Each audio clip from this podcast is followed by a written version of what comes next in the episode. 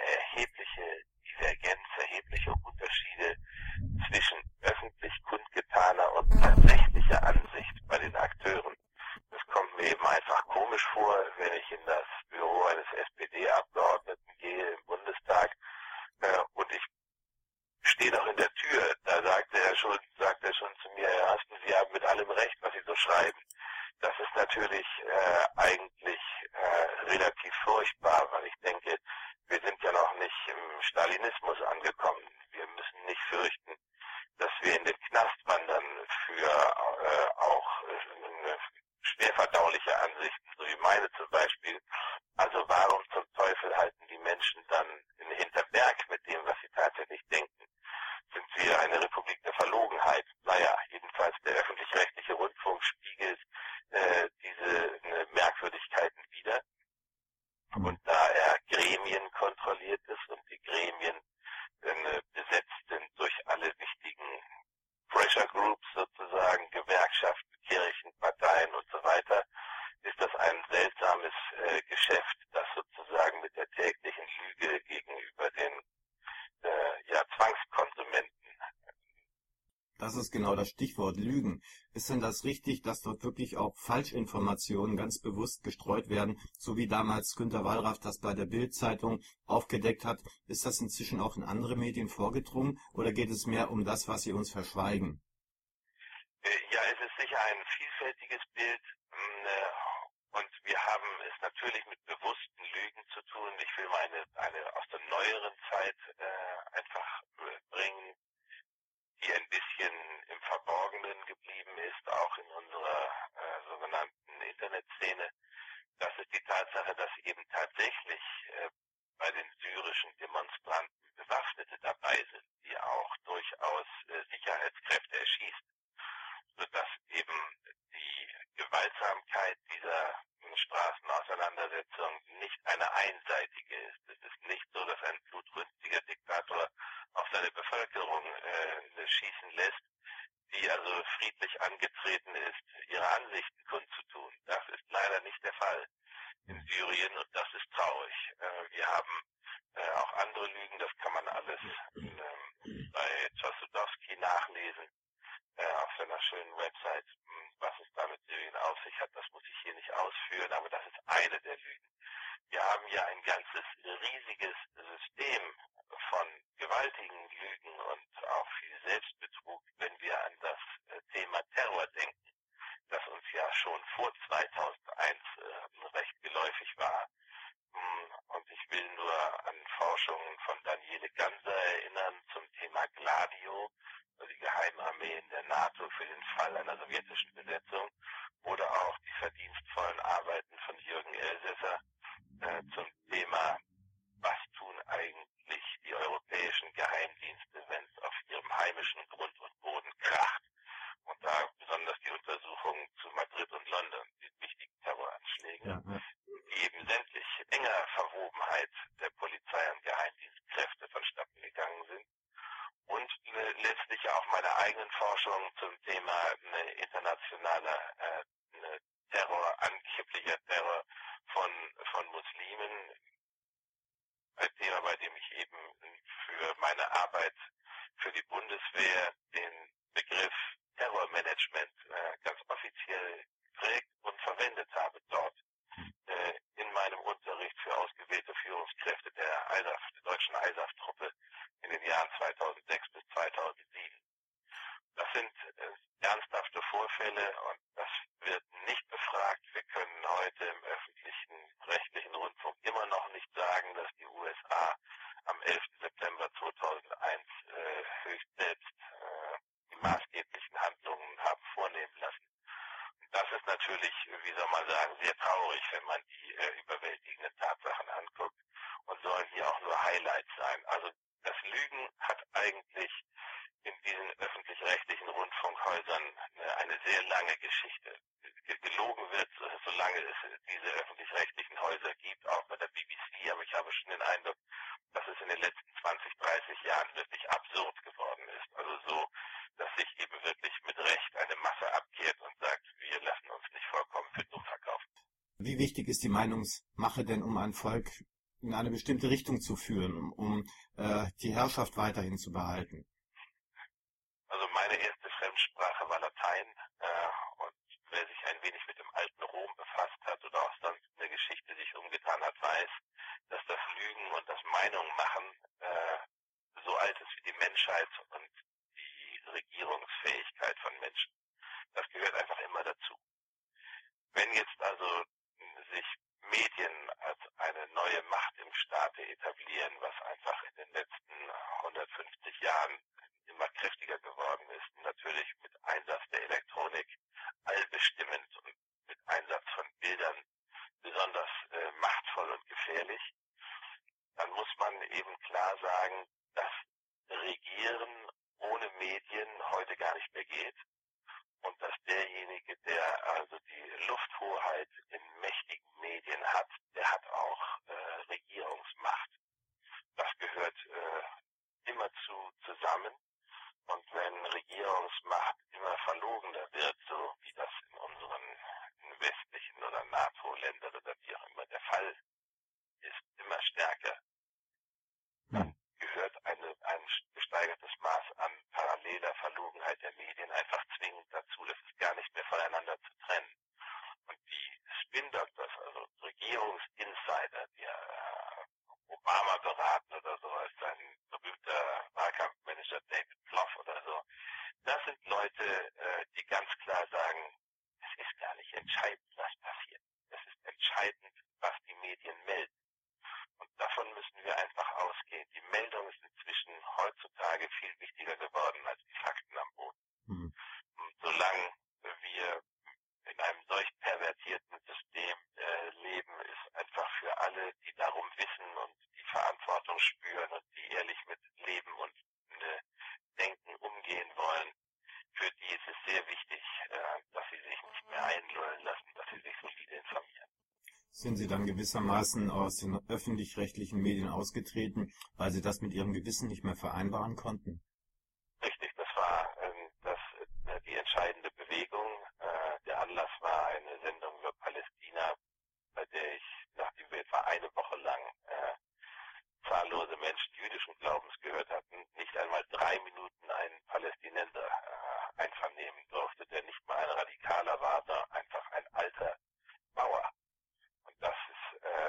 fand ich derart peinlich und unangemessen. Das war für mich so eine, also ein Höhepunkt ähm, 1998 und da habe ich dann beschlossen, das soll es jetzt gewesen sein. Ich werde mich mit Macht äh, wegbewerben sozusagen und mich auf dem Markt umschauen, was ich sonst tun könnte. Das war, glaube ich, auch sehr richtig, denn 99 schaffte ich den Absprung und 2001 wäre ich ja in keiner Redaktionssitzung mehr kompatibel gewesen. Ich hätte die Kollegen in, in, in Grund und Boden diskutiert äh, und wäre irgendwann gefeuert worden, ganz einfach. Ja, wie sollen wir denn jetzt mit den Qualitätsmedien umgehen? Dürfen wir jedem nichts mehr glauben? Können wir uns nur noch aus Web 2.0 versorgen oder gibt es nicht auch noch zum Beispiel die Frankfurter Rundschau, die Taz? Es gibt doch auch noch Qualitätsmedien, die ein gewisses Niveau und auch ein gewisses Wahrheitsniveau haben. Oder kann man inzwischen alles, was am Kiosk ähm, wohl feilgeboten wird, in die Tonne treten, um es mal so ganz drastisch zu formulieren? Nein, das würde ich nie machen, sondern also ich, ich kann Ihnen einfach auch nur, ich kann Ihnen nichts Allgemeingültiges sagen. Ich kann Ihnen sagen, wie ich arbeite, möglicherweise ist es fehlerhaft, vielleicht sagt auch jemand, ganz schön blöd, das weiß ich nicht. Ich kann nur sagen, ich benutze äh, täglich die Süddeutsche Zeitung als eine Art Terminkalender. Da informiere ich mich äh, intensiv, die lese ich regelrecht von A bis Z, äh, was tatsächlich alles so passiert. Dazu äh, lese ich äh, einigermaßen viel New York Times und ergänzend Washington und einzelne andere. Äh, das ist das ist sehr wichtig, weil wir weg müssen natürlich vom äh, von dem sogenannten Eurozentrismus, dass wir also nur unseren deutschen und europäischen Bauchnabel angucken. Das geht mit der New York Times brauchbar, ja brauchbar. Schön wäre natürlich, man würde auch noch pakistanische Zeitungen und sowas reingucken. Lese gern die Asia Times, weil da BPS Kobar und andere schreiben. Das ist äh, ein weltweit anerkannter Mann, ähm, der in beiden Szenen, also im Printmedium wie auch im Internet, äh, aktiv ist und, und ganz gut Bescheid weiß, auch wenn ich seinen Stil nicht immer brillant finde. Es gibt Glaubwürdigkeit natürlich äh, heutzutage, aber es ist klar, mh, hm, die mächtigen Medien bei uns, die also für Deutsch-Muttersprachler erreichbar sind, sind äh, nicht vertrauenswürdig. Die junge Welt zum Beispiel, die würde ich nun als vertrauenswürdig bezeichnen. Äh, bei der Frankfurter Rundschau mache ich schon starke Abstriche, auch bei der Taz Abstriche zu machen. Ich habe mit beiden Zeitungen äh, persönlich negative Erfahrungen gemacht. Ähm, die Taz ist ja äh, nimmt Staatsgeld, ja, also das ist mit Sicherheit keine Zeitung, äh, bei der ganz neue Dinge äh, gefördert werden. Also die junge Welt finde ich da wesentlich besser. Das ist, äh, da kann man viel Vertrauen haben. Und das ist äh, ein, ein wichtiger Punkt tatsächlich, wenn man Papier in der Hand halten will. Ansonsten würde ich immer auf äh, Websites gehen, die ihre Quellen nennen. Also hintergrund.de, äh, Neue Rheinische Zeitung, äh, so etwas. Das ist, das ist ganz gut. Die Nachdenkseiten bringen viel Brauchbares. Es gibt überall viel Gutes, aber wirklich glauben würde ich nur, wenn auch die Quellen gut sind. Ich meine, Quellen für etwas zu nennen heißt ja nicht, dass etwas glaubwürdiger wird. Etwas ist eben auch nur so glaubwürdig wie seine Quelle. Und da stellt man auch fest, dass eben viele Menschen, die nicht zufrieden sind mit dem, was sie im heimischen Käseblatt lesen sozusagen, und die sich selbst um, um Informationen bemühen und auch gerne schreiben, dass da eben auch vieles ganz gut gewollt wird, aber äh, da fehlt eben vielfach auch äh, journalistische Erfahrung und äh, bei vielen, bei denen journalistische Erfahrung vorhanden ist, fehlt auch äh, politische Erfahrung. Also ich, ich stelle zum Beispiel eine Sehnsucht vieler Menschen fest,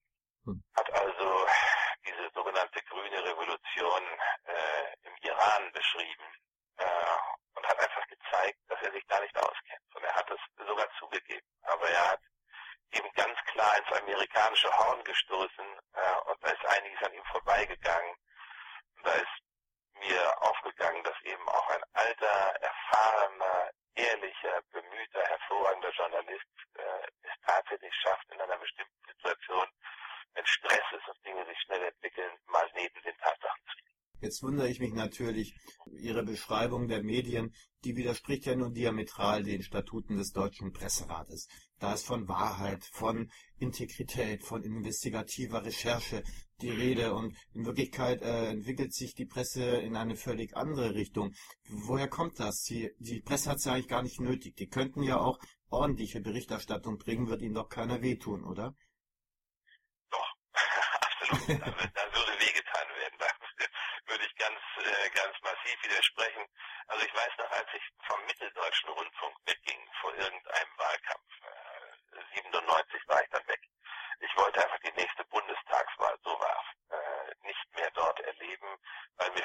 irgendwelche äh,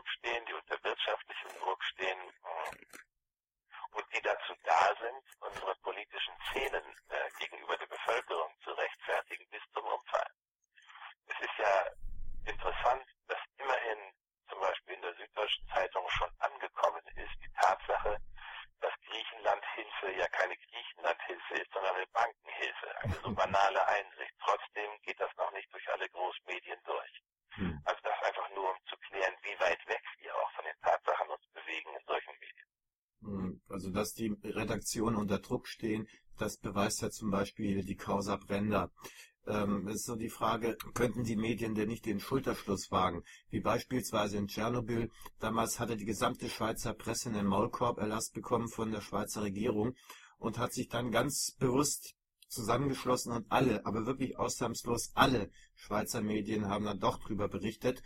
Und die Folge war, dass so mancher Bundesrat sich entschuldigen musste. Der Presse ist hingegen nichts passiert. Extrapolieren wir das nochmal auf unsere Situation. Da entgeht eine äh, nehmen wir mal der Süddeutschen, ein wichtiger Werbeauftrag, weil sie eine, eine Berichterstattung, eine Meldung bringt über dieses äh, über diese Firma, die negativ ist.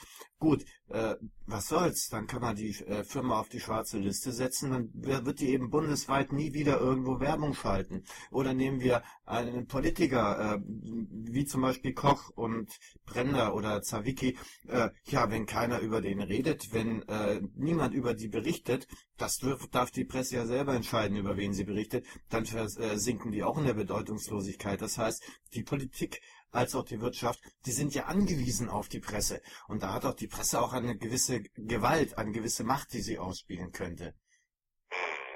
Also wenn es gelänge, äh, wie Sie das ganz gut geschildert haben am Tschernobyl-Beispiel in der Schweiz, wenn es gelänge, dass alle auf einmal sich gleichgerichtet bewegten, da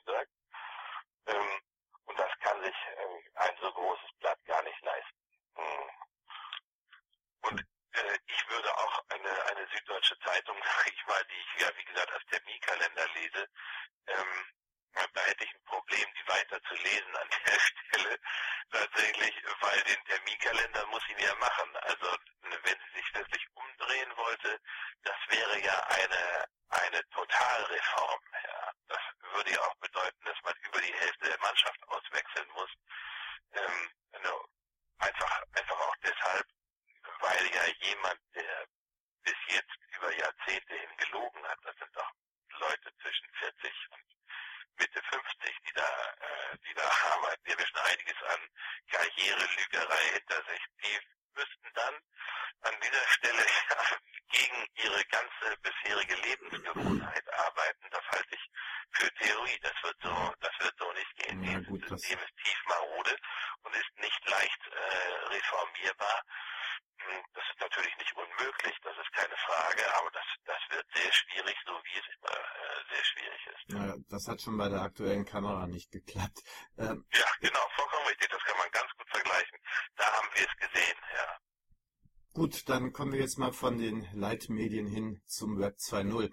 Wie beurteilen Sie denn die Qualität von politischen Blogs im Allgemeinen oder im Vergleich auch zur Profipresse? Szene der politischen Blogs ungeheuer riesig. Ich kenne gar nicht davon. Und ich bin also immer wieder äh, über zwei Dinge erstaunt, nämlich einerseits, wie gut manche Dinge geschrieben sind und andererseits auch wie schlecht. Also das ist äh, schon ein sehr heterogenes Bild. Deswegen will ich nur noch mal kurz äh, anklingen lassen, was ich eingangs gesagt habe habe nur Vertrauen in diejenigen, die ihre Quellen offenlegen und auch nur dann Vertrauen, wenn diese Quellen gut sind und wenn die Sinn machen.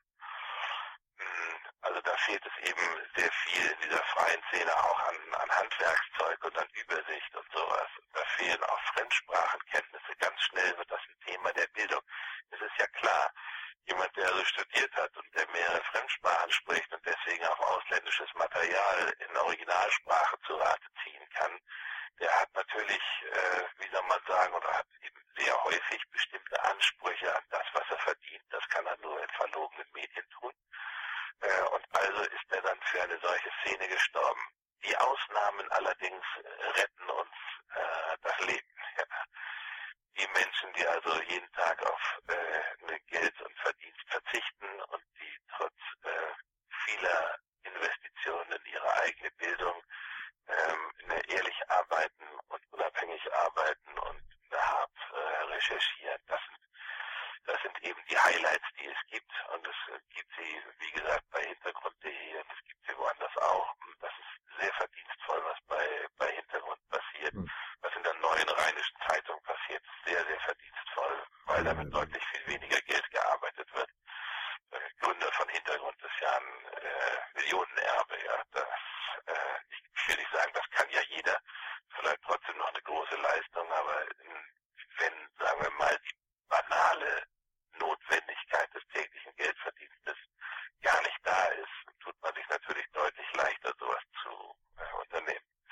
Das sind, das sind sicher Highlights, an die kann man sich halten. Man kann sich sehr gut an Global Research von Josodowski halten. Äh, es gibt eine Infowars.com, Alex Jones, das sind, äh, das sind Dinge hm, mit Abstrichen schon, ist aber immer noch ganz interessant zu sehen, ist Democracy Now äh, in den USA. Also da, da gibt es, da gibt es einige gute. Es gibt noch ein paar gute, die ich zum Beispiel gar nicht kenne oder jetzt auch in dieser Sekunde nicht erinnere. Also so, äh, man, man kann, man kann im Internet äh, 2.0 ganz gut überleben. Aber dann gibt es eben auch einen Punkt 2.0, das heißt auch, das heißt auch Twitter, das heißt auch Facebook. Äh, und ich bin in beiden nicht und werde auch nicht reingehen. Und einen Grund dafür will ich hier äh, gerne ähm, anfügen alle diese Netzwerke, sobald sie amerikanische Kunden haben, müssen sich verpflichten und in den USA äh, Kunden einwerben, müssen sich verpflichten, äh, FBI und CIA äh, ihre Daten zur Verfügung zu stellen. Mhm. Und eins, was ich garantiert nicht mache, ähm, ist also ne, in solche Netzwerke auch nur den Vornamen eines meiner Kinder einzugeben. Und deswegen bin ich da nicht Mitglied. Ich halte das für äh, eine Augenwischerei, äh, wenn man meint, das sei, äh, das sei etwas Gutes. Das ist nicht dafür gemacht, gut zu sein. Das ist dafür gemacht, uns zu überwachen. Ich verstehe Sie völlig. Ich habe allerdings einen Twitter-Account, weil ich dort sehr gute Links zu aktuellen Ereignissen bekomme, aber den habe ich auf einen Dummy angemeldet. Also da habe ich falsche Namen und falsche Kontaktdaten und, und falsche äh, Personendaten angegeben. Dann geht das noch.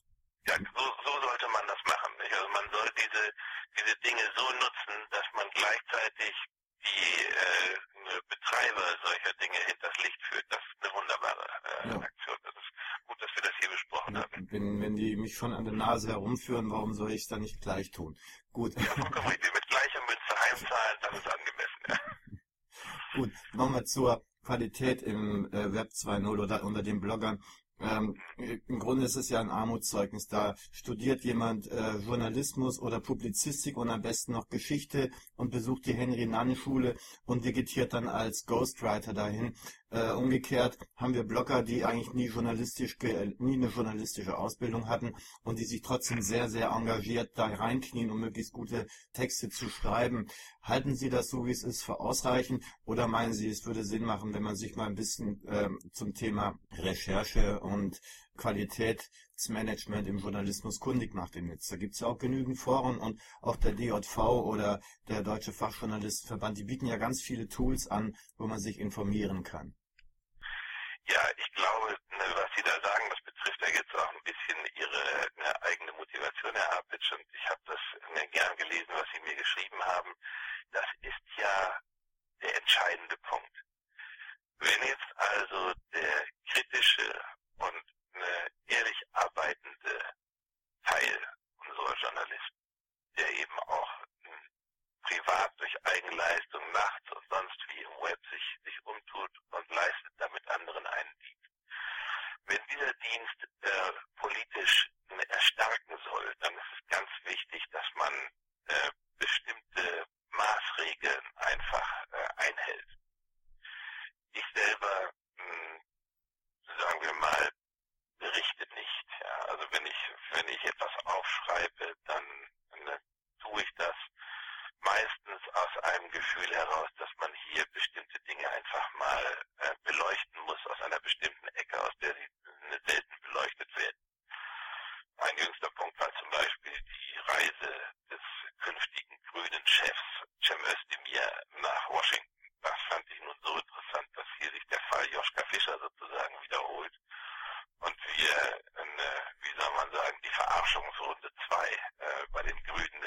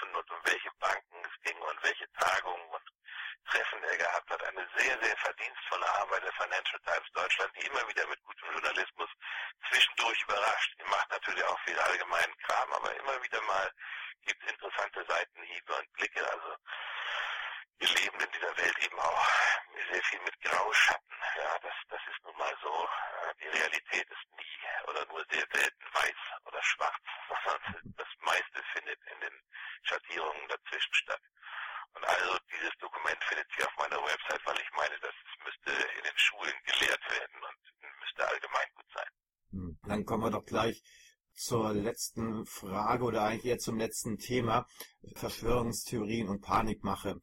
Wie soll man mit all diesen Untergangsszenarien denn nun umgehen? Gerald Salenti, der sagt für dieses Jahr bereits Kriege hier auch in Europa voraus.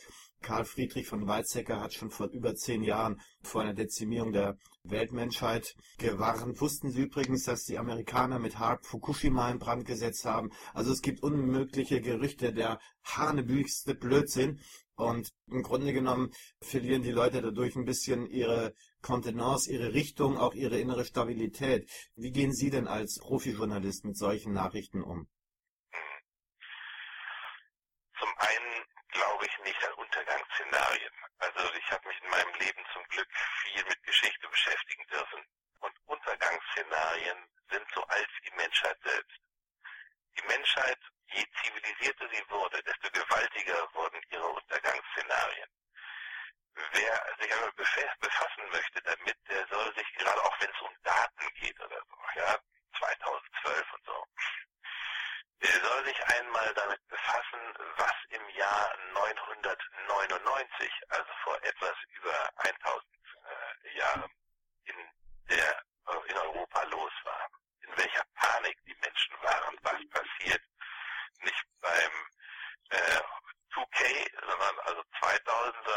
401k. Ja. Äh, das ist das ist einfach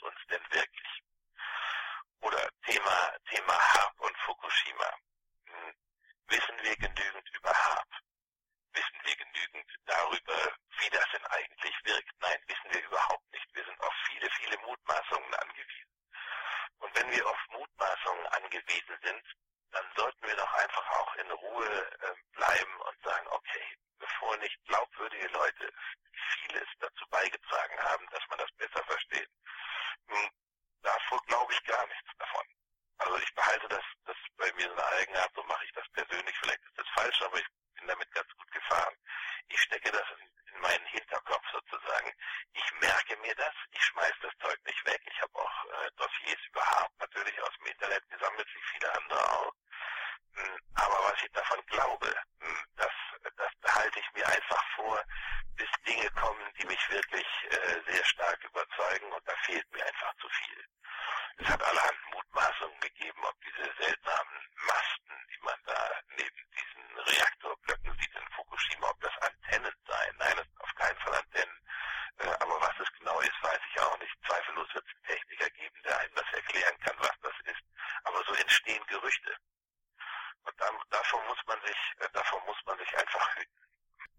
das Gegenteil eines Gerüchtes äh, wissen. Und genau das wird uns ja wiederum vorenthalten, weil ja auch die ganzen Experten äh, in den öffentlich-rechtlichen nur das sagen, was man ihnen vorschreibt. Also wenn ein Physiker jetzt mir ganz klipp und klar vorrechnet, dass es unmöglich ist, mit 3,6 Megawatt ein Erdbeben zu verursachen. Das sind mal etwa 1500 Staubsauger. Dass das nicht reicht, um eine Kontinentalplatte zu durchzurütteln, das leuchtet ja ein. Aber wenn der das nun im Fernsehen sagt, dann kann man ja äh, irgendwann zu dem Schluss kommen, ich muss immer reziprok an die Sache rangehen. Wenn er sagt, das stimmt nicht, dann stimmt es. Wenn er sagt, es stimmt, dann stimmt es nicht. So werden die Leute ja immer verrückter und verrückter. Wie kommt man denn aus diesem Teufelskreis raus? Ja,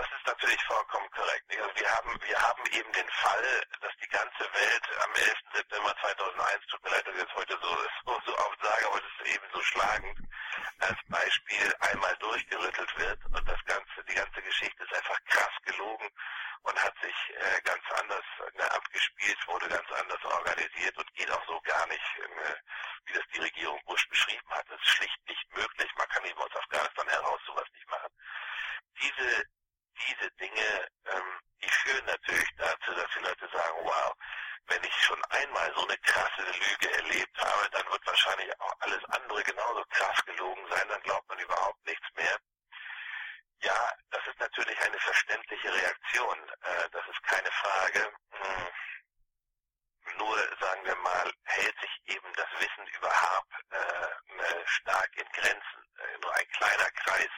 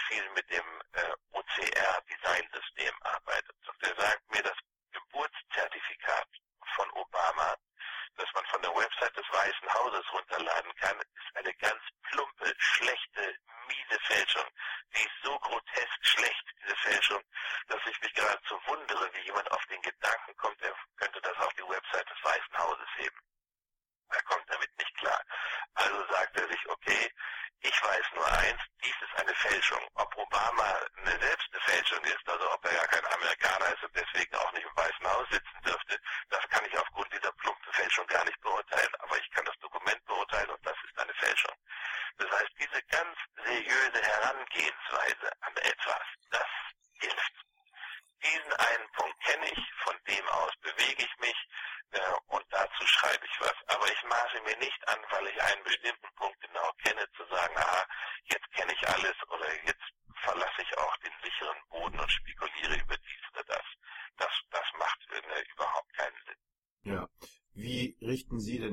ethischen moralischen Kompass persönlich aus.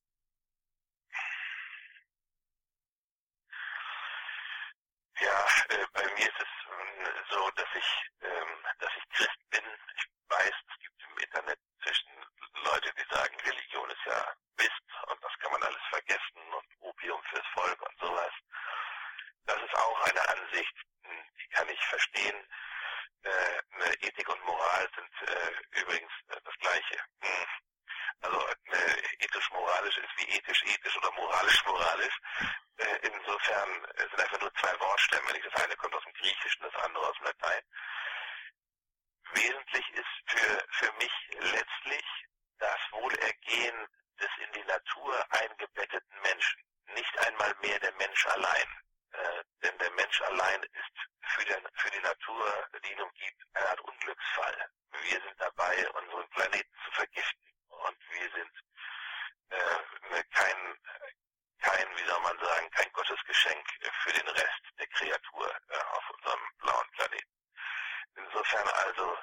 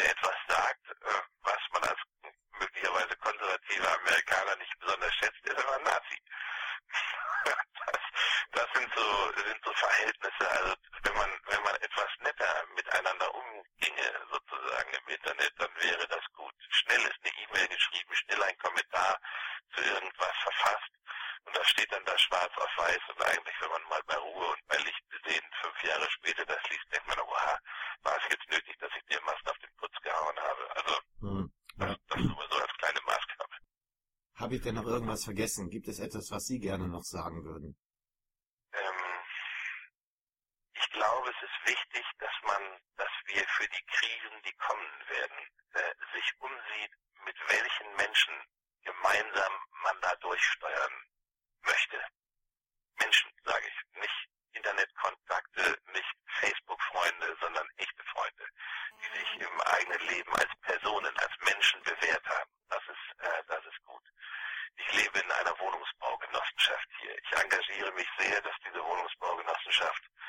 äh, blüht und gedeiht.